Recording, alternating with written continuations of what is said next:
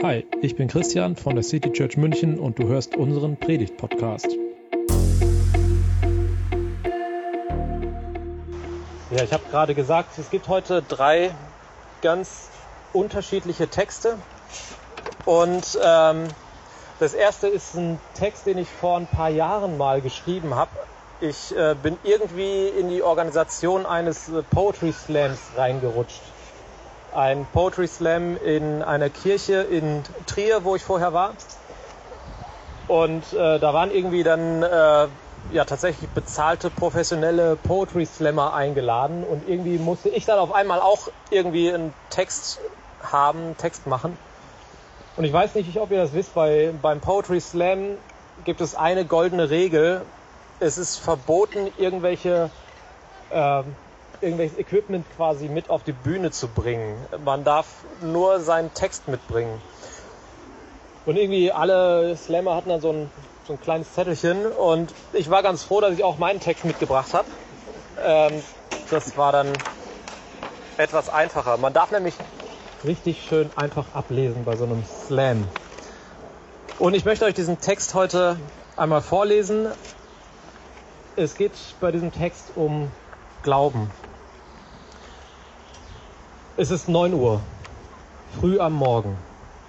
Also ihr merkt, den Text habe ich vor ein paar Jahren geschrieben, da war meine Tochter noch nicht im Kindergarten. 9 Uhr ist jetzt bei mir leider nicht mehr früh am Morgen. Also es ist 9 Uhr früh am Morgen. Der Wecker reißt mich mit einem lauten Dingelingeling aus dem dringend benötigten und wohlverdienten Schlaf. Während mein Gehirn langsam vom tiefen Koma ins Wachkoma hinübergleitet, findet meine Hand die Snooze-Taste. Im Halbschlaf beginnt sich ein mit Aufgaben vollgepackter Tag vor meinem inneren Auge zu formieren.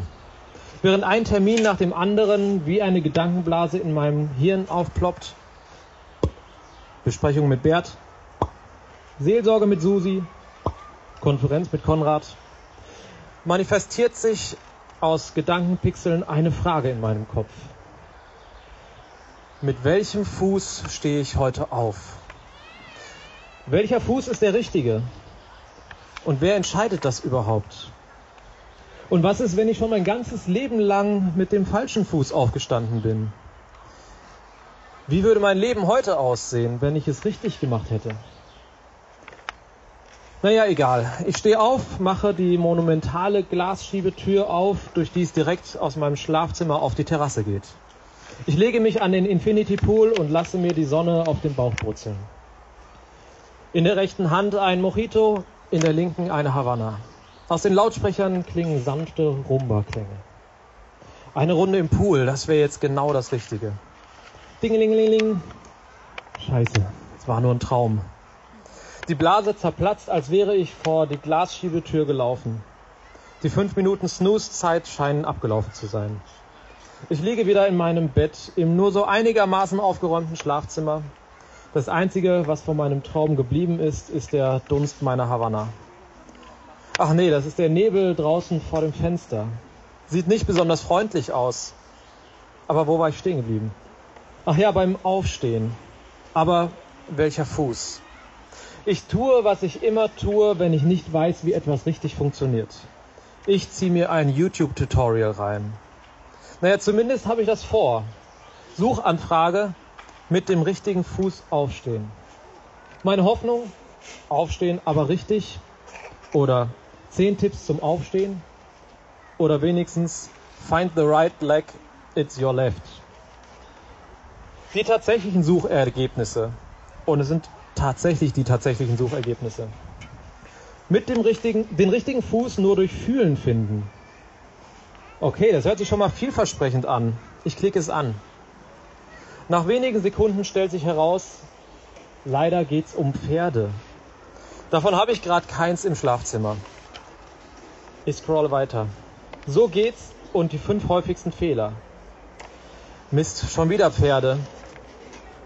Zehn Warnzeichen, dass dein Herz nicht richtig funktioniert. Da wird man ja direkt zum Hypochonder. Sturzprophylaxe 6, Rollatortraining. Oh nein, ich will die Amputation. Oh mein Gott. Abgetrennter Fuß von Biker gefunden. Wo ist der Rest? Panik kommt in mir auf. Schnell weiter scrollen und weiter und weiter. Eine Frau für sich gewinnen, nimm Frauen nicht ernst, sondern durch. What the fuck? Wo soll das hinführen? Ich beschließe, YouTube aufzugeben und grüble, ob ich es überhaupt riskieren sollte, aufzustehen. Und ich entscheide mich. Ganz bewusst. Ich stehe weiter auf wie immer. Will ich überhaupt wissen, ob es der falsche oder richtige Fuß ist? Wovor habe ich eigentlich Angst? Mein Leben läuft doch. Es läuft gut. Es muss nicht immer alles perfekt sein, optimiert, durchgestylt. Und wer sagt denn, dass es mit dem anderen Fuß besser aussehen würde? Oder sollte ich sagen, noch besser? Wenn mein Leben heute schon so gut ist, wie es ist, was sollte sich dann mit dem anderen Fuß verbessern? Mein Leben ist gut. Frau und Kinder, Dach über dem Kopf, Kühlschrank voll. Wovor habe ich eigentlich Angst? Habe ich Angst davor, dass irgendwann mal jemand über mein Leben sagt, es hätte besser sein können? Habe ich Angst, selbst mal über mein Leben zu sagen, wärst du besser mal mit dem anderen Fuß aufgestanden? Das ist doch eh alles nur Aberglaube. Ist mir nicht ein ganz anderer Aberglaube wichtig? Hat nicht mal jemand gesagt, aber Glaube? Er hat gesagt, in der Welt habt ihr Angst. Aber glaube mir, ich habe die Welt überwunden. Am Tag, als er ans Kreuz ging, ist er nicht mit dem falschen Fuß aufgestanden. Genau genommen war es ihm egal, mit welchem Fuß er aufsteht. Und dass in der Kirche das Kreuz steht, das ist kein dummer Zufall. Kein Ergebnis von Unglück oder Pech, es ist das Zeichen der Liebe, das mich frei macht zu sagen, es ist mir scheißegal, mit welchem Fuß ich aufstehe.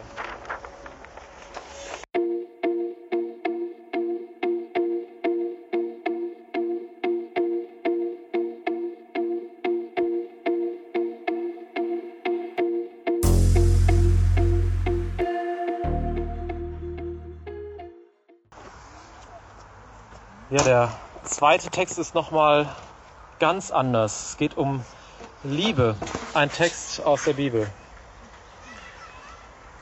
Stellt euch vor, ich kann die Sprachen der Menschen sprechen und sogar die Sprachen der Engel. Wenn ich keine Liebe habe, bin ich wie ein dröhnender Gong oder ein schepperndes Becken.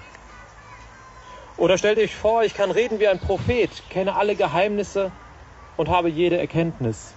Oder sogar ich besitze den stärksten Glauben, sodass ich Berge versetzen kann. Wenn ich keine Liebe habe, bin ich nichts. Stellt euch vor, ich verteile meinen gesamten Besitz oder ich bin sogar bereit, mich bei lebendigem Leib verbrennen zu lassen.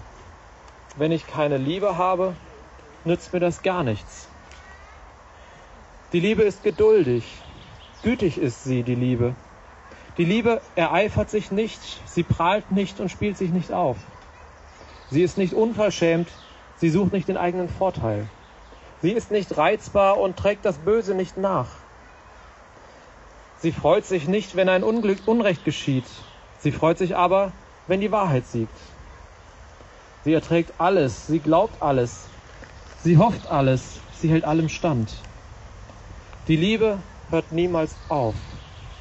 Prophetische Eingebungen werden aufhören. Das Reden in unbekannten Sprachen wird verstummen. Die Erkenntnis wird an ihr Ende kommen. Denn was wir erkennen, sind nur Bruchstücke. Und was wir als Propheten sagen, sind nur Bruchstücke. Wenn aber das Vollkommene kommt, vergehen die Bruchstücke. Als ich ein Kind war, redete ich wie ein Kind. Ich urteilte wie ein Kind und dachte wie ein Kind. Als ich ein Mann geworden war, legte ich alles Kindliche ab. Denn jetzt sehen wir nur ein rätselhaftes Spiegelbild, aber dann werden wir von Angesicht zu Angesicht sehen. Ich, jetzt erkenne ich nur Bruchstücke, aber dann werde ich vollständig erkennen, so wie Gott mich schon jetzt vollständig kennt. Was bleibt, sind Glaube, Hoffnung, Liebe. Diese drei. Doch am größten von ihnen ist die Liebe. Das war die Predigt aus der City Church München. Wir freuen uns, wenn du auch nächstes Mal dabei bist. Und bis dahin wünschen wir dir eine gute Woche.